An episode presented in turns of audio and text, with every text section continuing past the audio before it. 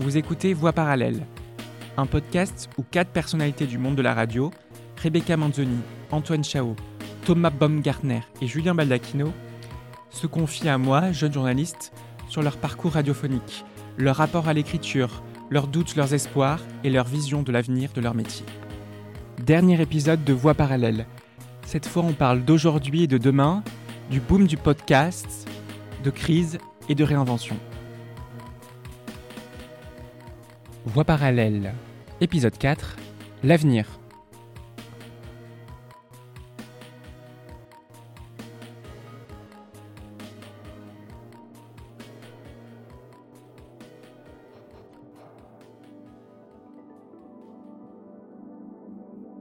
Après six ans de Pop Co, la vie radiophonique de Rebecca Manzoni pourrait connaître un nouveau tournant.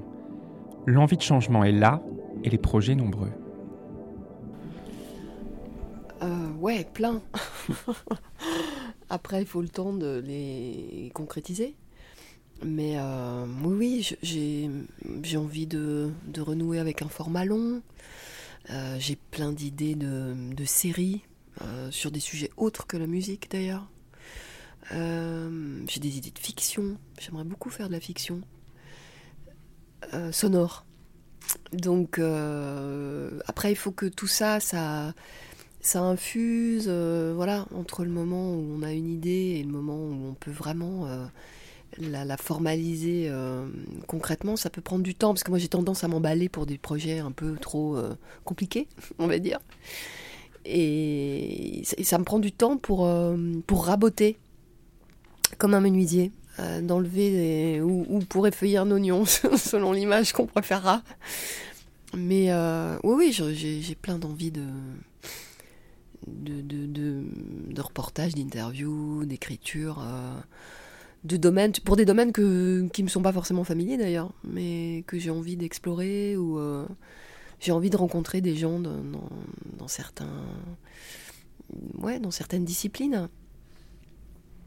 Voilà, j'ai fait un, livre avec un dessinateur euh, qui s'appelle Jean-Marc Rochette, qui est, un, qui est un montagnard autant qu'un dessinateur. Et moi, je suis pas du tout montagnarde.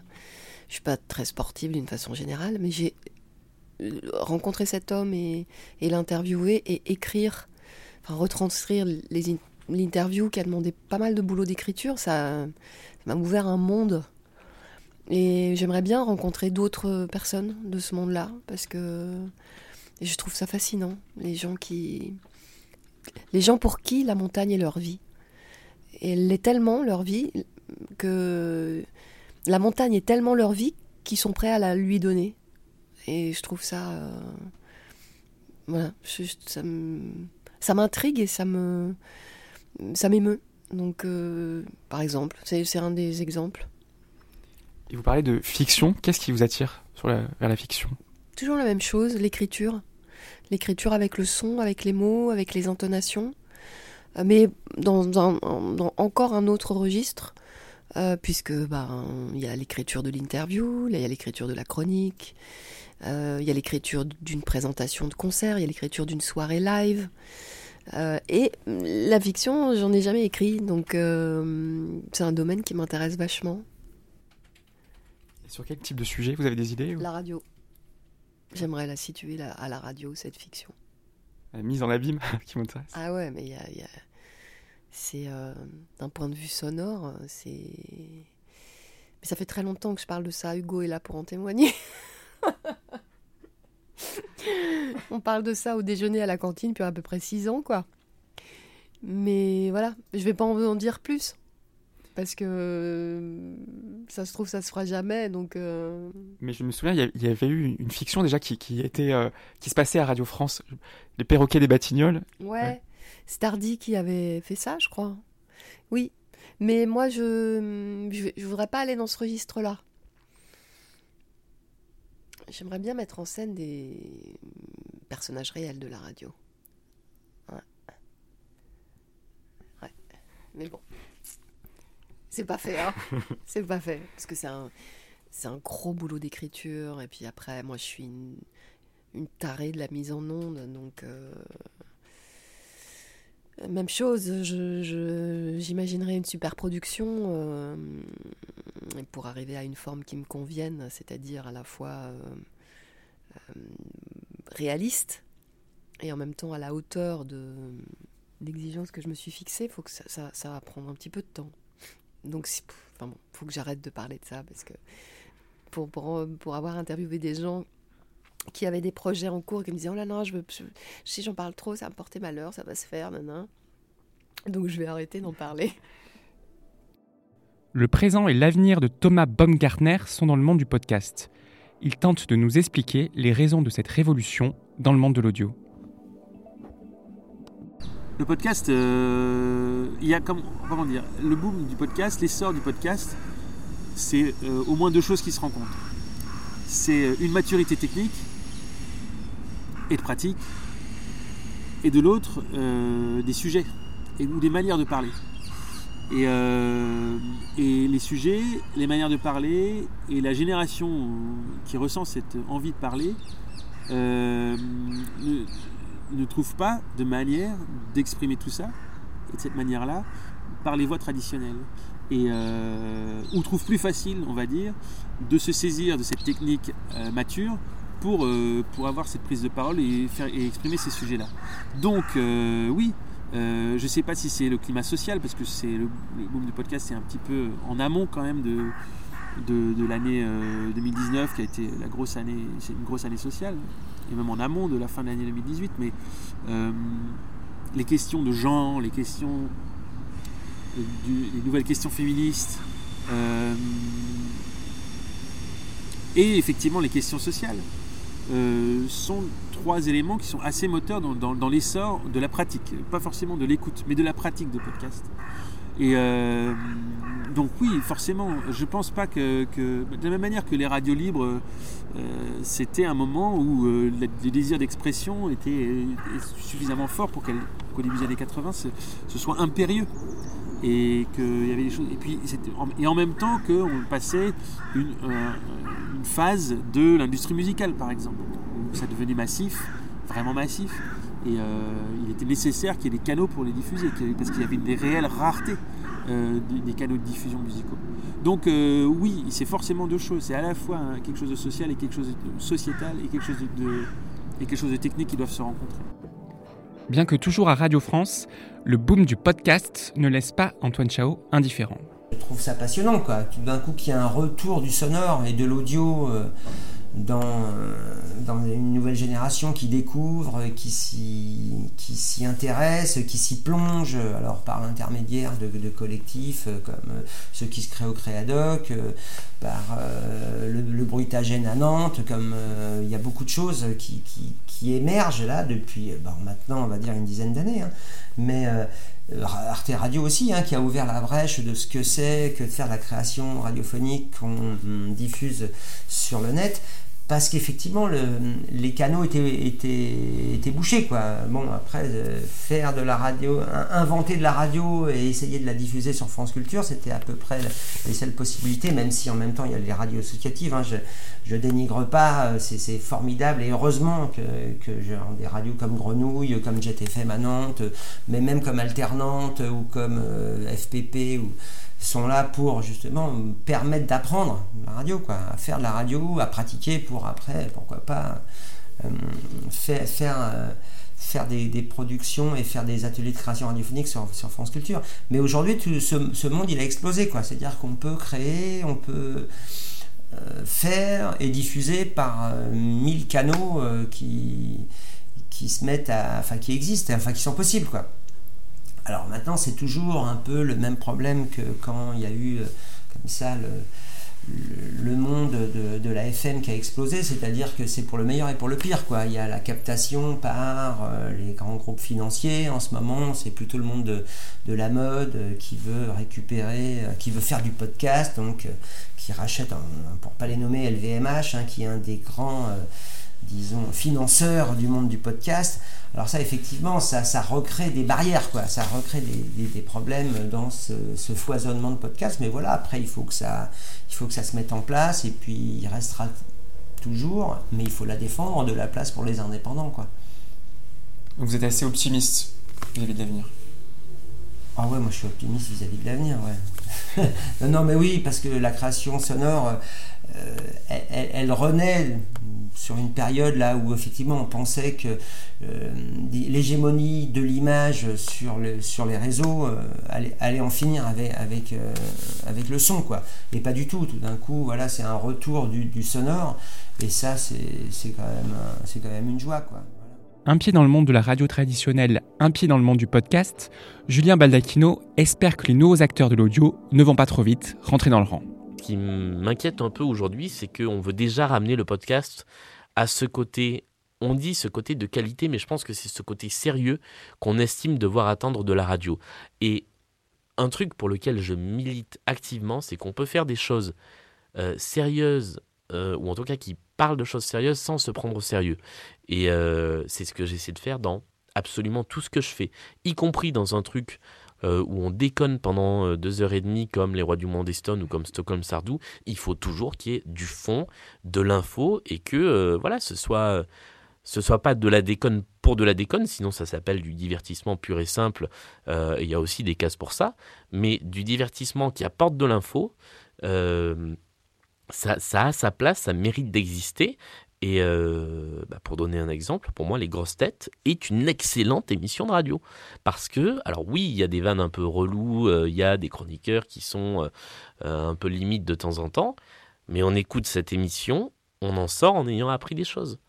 Et c'est, à mon avis, ce qui fait une bonne émission de radio, un bon podcast, un bon contenu audio et un bon contenu d'information de toute façon. Si on en sort en ayant appris quelque chose, eh ben, la mission, elle est remplie. Radio France a dû faire face fin 2019 à une des plus longues grèves de son histoire. Antoine Chao, en première ligne de la mobilisation, explique les raisons de la colère du personnel de la Maison Ronde. Alors il y a eu deux mois de grève qui viennent d'être suspendus il y a quelques jours, hein. donc là on est début février.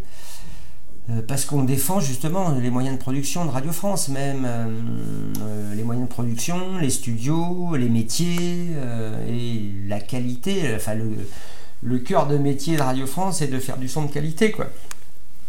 Et, du faire, et de faire du son en hertzien aussi. Donc, il n'est pas encore question pour nous qui travaillons à Radio France dans l'audiovisuel public de sacrifier euh, l'hertien, euh, enfin le broadcast on va dire, pour le podcast. Quoi. Donc on veut continuer à être présent à, l'antenne.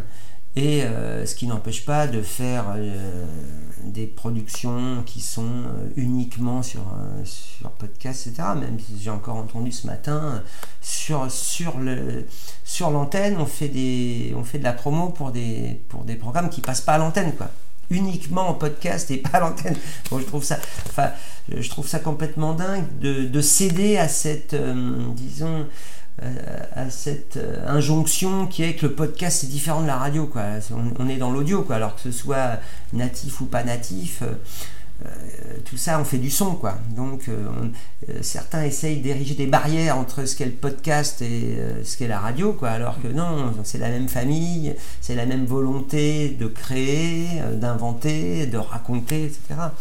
Donc, voilà, et, quand on retrouve ce clivage qui, se, qui, qui, prend naissance, enfin qui, qui, s'installe à Radio France, bah, ça nous inquiète, quoi, parce que nous, nous on fait du son, quoi, qu'il soit diffusé en hertzien ou en podcast, bon, on est, on est embêté de vivre de l'intérieur cette scission qui est en train d'apparaître.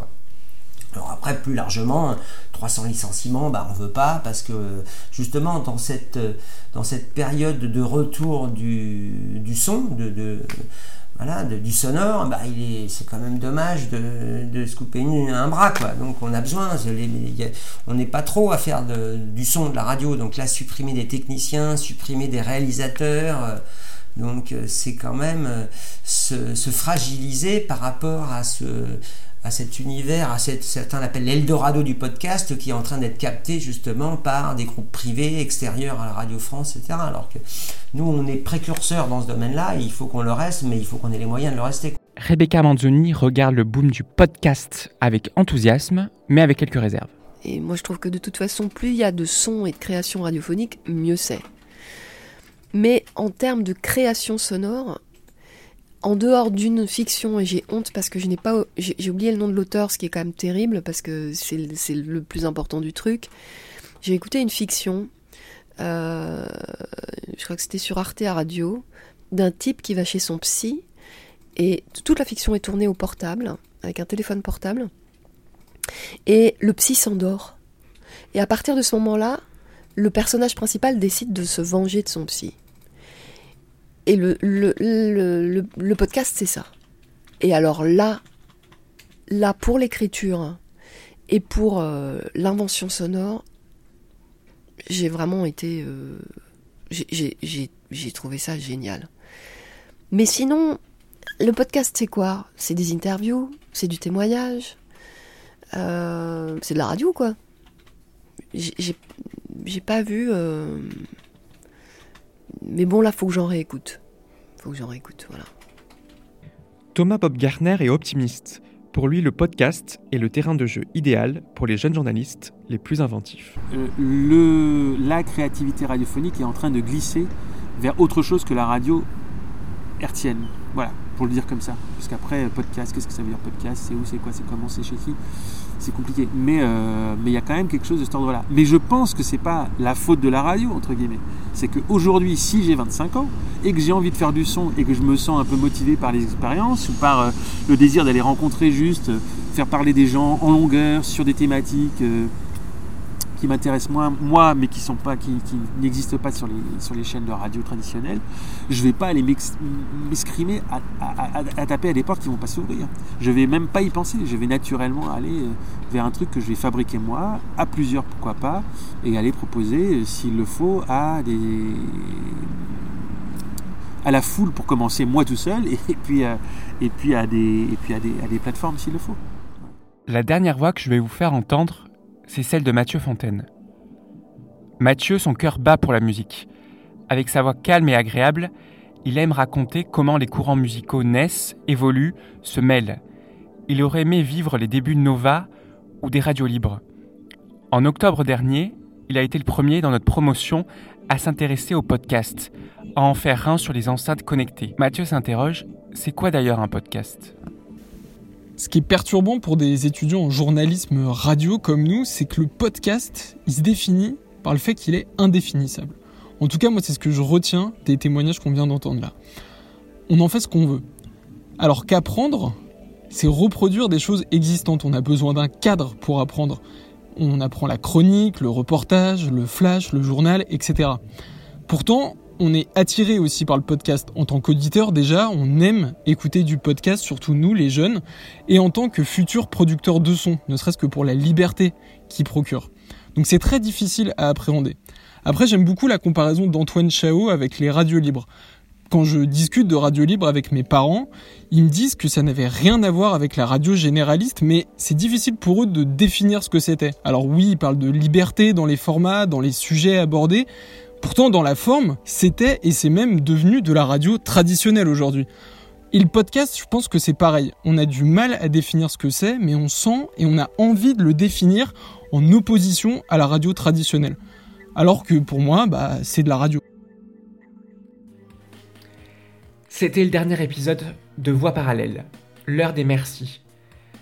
Merci beaucoup à mes invités, Rebecca Manzoni, Thomas Baumgartner, Antoine Chao, et un merci spécial à Julien Baldacchino qui a soutenu ce projet depuis le début. Merci à Arnaud Schwartz, David Carzon et Olivier Huguin pour leurs conseils précieux dans l'élaboration de ce podcast. Merci à Brigitte Bess pour l'écoute, la bienveillance et les relectures. Pour leur aide technique, merci aux indispensables Mayalène Labégri et Samir Youssouf Ibrahim. Merci au journaliste Hugo Combe. N'hésitez pas d'ailleurs à écouter son podcast intérieur queer. Merci à mes camarades de spécialité pour leur coup de main et pour avoir donné de la voix. Clara Etchari, Nam Durieux, Maud Charlet, Antoine Maffré et Mathieu Fontaine. Merci à Raya Roumanos. Merci à Lauriane Vofocana et Edith Rousselot pour leur aide au tout début de cette aventure.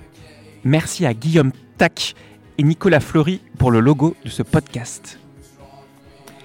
Et merci à tous ceux qui ont écouté et m'ont fait part de leurs remarques et critiques constructives. C'est comme cela qu'on progresse. La musique du générique est signée Xavier Ridel, alias Waterhall. A bientôt.